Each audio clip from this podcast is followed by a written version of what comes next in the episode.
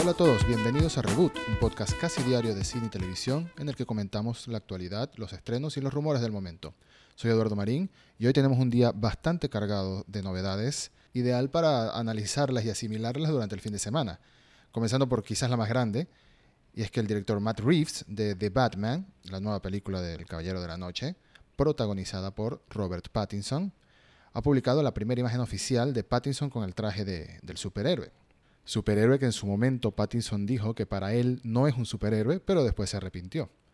Del mismo modo que el director Todd Phillips lo hizo con las primeras imágenes del Joker de Joaquin Phoenix, o como también Netflix lo hizo con las primeras imágenes de Henry Cavill haciendo de Geralt de Rivia en The Witcher, Matt Reeves publicó lo que se llama una prueba de cámara, que es como una primera prueba o toma del el personaje principal con su nuevo aspecto, tomando en cuenta que están en pleno rodaje actualmente de la película. Y la verdad me he llevado una garata sorpresa con el traje. El aspecto del traje está claramente inspirado en la armadura de, de Batman o en el traje de Batman en los videojuegos de la saga Arkham, que es un traje básicamente como protegido con chapas de metal y cosas que lo hacen un poco más resistente, con la excepción del casco que pareciera ser, o, la máscara, que pareciera ser una especie de mezcla de quizás metal con cuero o, algo similar, posiblemente para mayor movilidad. Sabemos que en algunos trajes, incluyendo el traje de Batman de Ben Affleck, la dureza de la máscara o del casco en la parte del cuello básicamente evita que pueda mover libremente la cabeza. Bueno, eso no parece estar sucediendo aquí dos detalles acerca del traje, además de que se parece mucho a las armaduras de, o trajes de Batman en Arkham.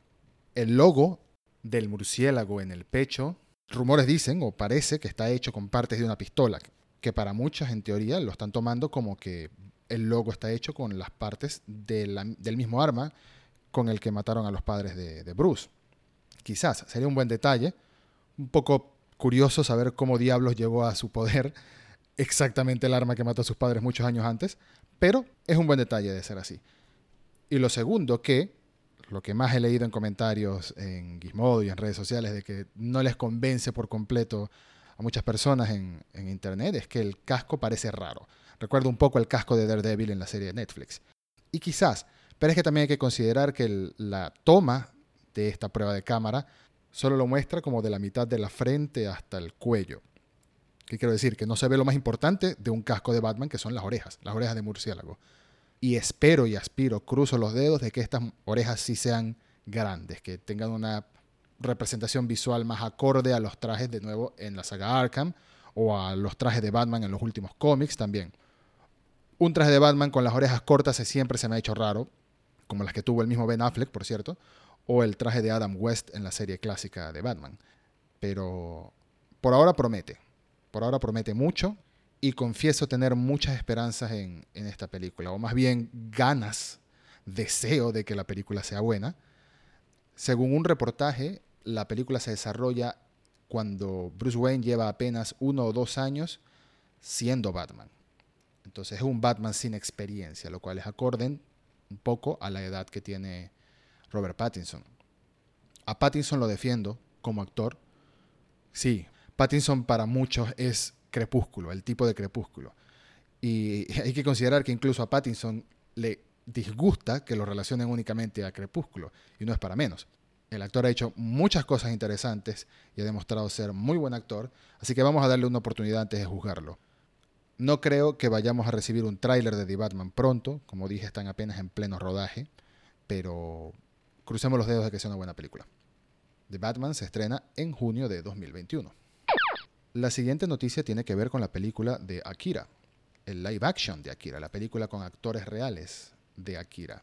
Una película basada en el manga de Katsuhiro Otomo, se publicó entre 1982 y 1990, y que posiblemente ya conoces su versión en anime, quizás ya la viste, muy probablemente ya la viste, que se estrenó en 1988. Se dice, se comenta que esta película básicamente está maldita. Llevan demasiados años intentando hacerla, ha pasado por las manos de muchos creativos y el último supuestamente encargado de la película es nada más y nada menos que Taika Waititi, el director de Thor Ragnarok, de Thor Love and Thunder cuando la estrenen, es decir, la nueva película de Thor, y de Jojo Rabbit recientemente, que se llevó un Oscar por mejor guion adaptado. Hasta ahora, ese era su proyecto. Pero Marvel tiene prioridad en sus planes, por supuesto. El calendario de Disney no se detiene y no deja que nadie le cambie los planes o fechas a sus películas. En una entrevista, Waititi comentó que ama los libros y que en realidad no haría un remake de la película que ya existe, o sea, del anime, sino que haría su propia adaptación de los libros. Pero ahora, en otra entrevista, resulta que Waititi quizás ya no está ligado a la película de Akira, o al menos no asegura que sea el que la haga. Cuando le preguntaron qué sucedía y cómo iban los planes de la película live action, Waititi respondió que el proyecto está suspendido por ahora, básicamente paralizado. Según Waititi, continuaban constantemente retrasando las fechas de hacer esta película, hasta que ahora chocó con la fecha de Thor, de la nueva Thor, que Waititi describe como inamovible, por supuesto. Disney y Marvel no van a dejar que mueva la película. Por lo que Akira terminó siendo pospuesta al menos por dos años más. Entonces en la entrevista le pregunta, ¿te refieres a que se hará después de Thor? Y Waititi dice, sí, después de Thor. Pero yo no estoy seguro de si en dos años haré... Quiero decir, ni siquiera sé lo que voy a hacer en dos días, responde el director. Por último, le hacen la pregunta quizás más importante después de todo este contexto. ¿Qué te refieres? ¿Que quizás no se haga la película? A lo que Waititi responde. Creo que con el tiempo sí se hará realidad. Lo que digo es que no estoy seguro si yo lo haré. Y sería una lástima porque Waititi ya sabemos que es un director muy talentoso, con un estilo muy particular que le gusta jugar con colores, con humor, con temas oscuros. Y no sé si será el mejor director para adaptar esta obra, pero el simple hecho de que confiese que le encantan los libros, que le encanta el material original, el manga, y que piense hacer su propia adaptación y no solo un remake de la película, que quien ha visto la película y se ha leído el manga sabe que el final de la película es un tanto polémico, pues parecía una muy buena opción. Así que una pena.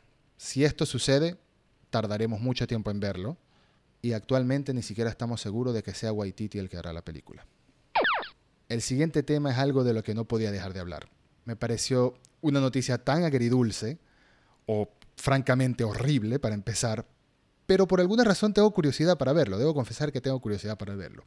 ¿De qué estoy hablando? De que un director y productor llamado Timur Bekmambetov, perdón cómo lo pronuncié, es ruso, no domino el idioma, anunció que va a producir la primera película grabada completamente en vertical. Sí, como los videos de smartphones que grabamos en vertical y que muchos odiamos o que muchos no les importa. Bueno, esto será una película completamente grabada en ese formato. Y no tengo ni idea de cómo van a hacer para estrenarla en los cines, si es que la llegan a estrenar en los cines. ¿Será que la va a hacer solo para verla en tablets o en smartphones? No ha dicho nada al respecto, pero tengo que darle mi voto de confianza al director porque, aunque no es que sea fan de su trabajo, sí ha hecho algunas películas muy interesantes experimentando con otros formatos que cuidado, las ha producido, no las ha dirigido, pero aún así se nota que le gusta involucrarse en estos proyectos distintos o arriesgados.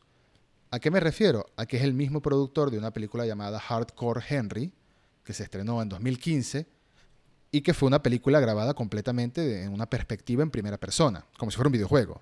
Era una película de acción en la que en la pantalla lo que le veías eran las manos y los pies al protagonista, dando disparos y haciendo acrobacias usaron cámaras GoPro montadas en cascos especiales y distintos expertos en acrobacias y en stunts.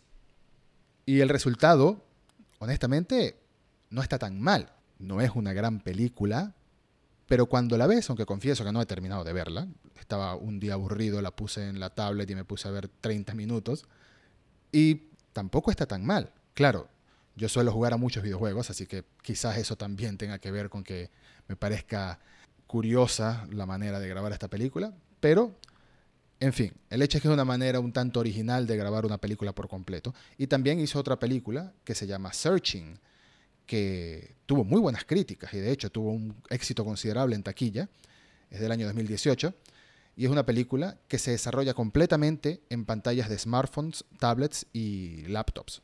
Es decir, lo que vemos en la pantalla siempre está visto como si fuera una videollamada del protagonista eh, o un video o, en fin, contenido multimedia en pantallas. Y es lo que uno ve en la película. La perspectiva también es original y es extraña. Nada más por eso, tengo curiosidad de ver cómo va a ser este blockbuster que llama, o sea, una película hecha para ser taquillera supuestamente, grabada completamente en vertical. Solo espero que sea buena o sea mala, no marque una tendencia, porque lo menos que quiero es ver, no lo sé, películas estrenarse en TikTok o en Instagram TV o algo por el estilo. Pero que me da curiosidad, sí, me da curiosidad. Lo que no me da mucha curiosidad es la siguiente noticia.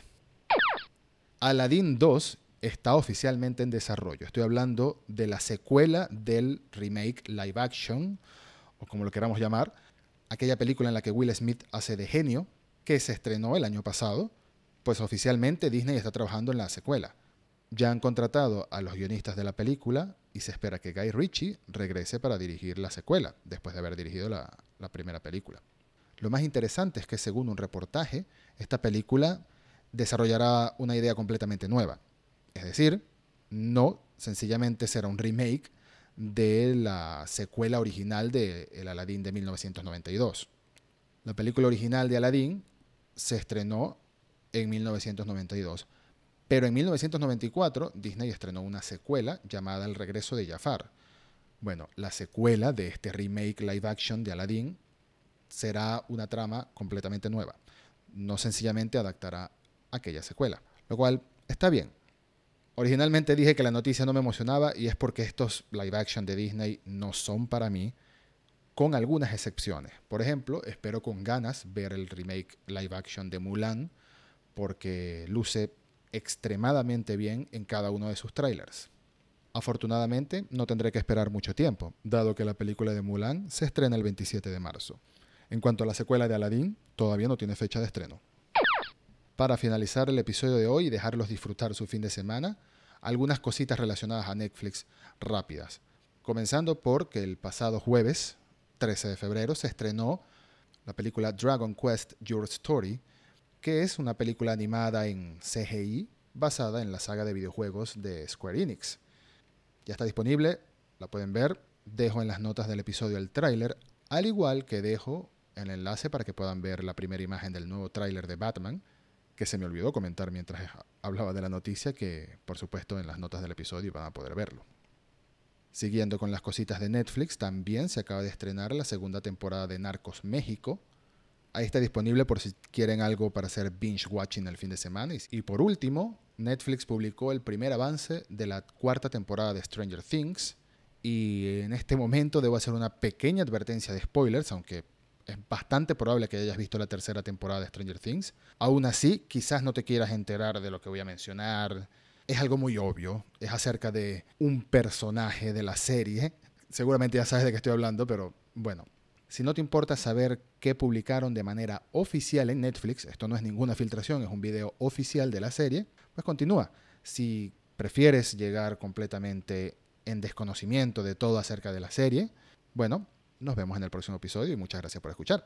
Ajá, ¿qué ha hecho Netflix? Bueno, ha publicado el primer adelanto de la cuarta temporada de Stranger Things llamado Desde Rusia con Amor, en el que vemos un montón de nieve, una zona muy fría, que obviamente asumimos que es Rusia, y vemos algunos presidiarios escoltados por militares mientras trabajan en las vías de un tren, posiblemente haciendo las vías del tren, hasta que la cámara se enfoca en uno en específico, esa persona voltea y sorpresa. No, no es ninguna sorpresa pero es el sheriff Hopper. Así que efectivamente, Netflix se ha montado todo el drama al final de la tercera temporada de Stranger Things para decirnos Hopper ha muerto, Hopper ha desaparecido, o qué pasó con Hopper. Y en vez de esperar, aunque sea el primer episodio de la serie, nos adelanta en un video, en una especie de tráiler muy corto, que Hopper está vivo y está en Rusia. Bueno, por supuesto, si viste la escena postcrédito de la tercera temporada de Stranger Things, cuando hablaban de el americano y había un demogorgon por ahí en una jaula, era bastante obvio que Hopper no había muerto. ¿Sabes esa vieja regla del cine y la televisión que aplica a la gran mayoría de cosas, que es, si no ves el cadáver, el personaje no podría no estar muerto? bueno, pues Hopper está vivo, pero por supuesto la gran pregunta quizás en realidad es, ¿cómo llegó a Rusia? ¿Cómo sobrevivió? Y mi teoría es que antes de que se cerrara el portal ese que estaba detrás de él cuando iba a explotar la máquina esa debajo de aquel centro comercial en la tercera temporada, pues Hopper habrá dicho, o muero aquí con esta explosión o me arrojo al portal a ver qué sucede. Y bueno, supongo que lo que sucedió es que apareció en Rusia. Todavía no tiene fecha de estreno la cuarta temporada de Stranger Things, pero está en producción actualmente, así que no creo que al menos hasta final de año o quizás Halloween, por seguir la misma temática de la serie, veamos el estreno de la temporada. Y bueno, esto ha sido todo por hoy. Que tengan un buen fin de semana y les dejo de regalo, aunque repito, esto no va a ser una tradición, casualmente tengo otra cosa para compartir, un tráiler de una película en la que Arnold Schwarzenegger pelea con Jackie Chan en medio de una historia llena de dragones, magia, la muralla china y yo no entiendo qué está pasando, no entiendo nada de esta película, pero el simple hecho de ver a Arnold hoy en día pelear con Jackie Chan en la Torre de Londres, la película parece un sinsentido tan grande que quizás, quizás entre en esa categoría de es tan mala que es buena. No lo sabremos hasta que la veamos. Se supone que se estrena en abril y les dejo el tráiler las notas del episodio para que lo disfruten, lo odien o sencillamente rían un rato. Que conste que no estoy recomendando la película, sencillamente me pareció muy divertido el tráiler como para no compartirlo. Muchas gracias por escuchar y hasta el próximo episodio de Reboot.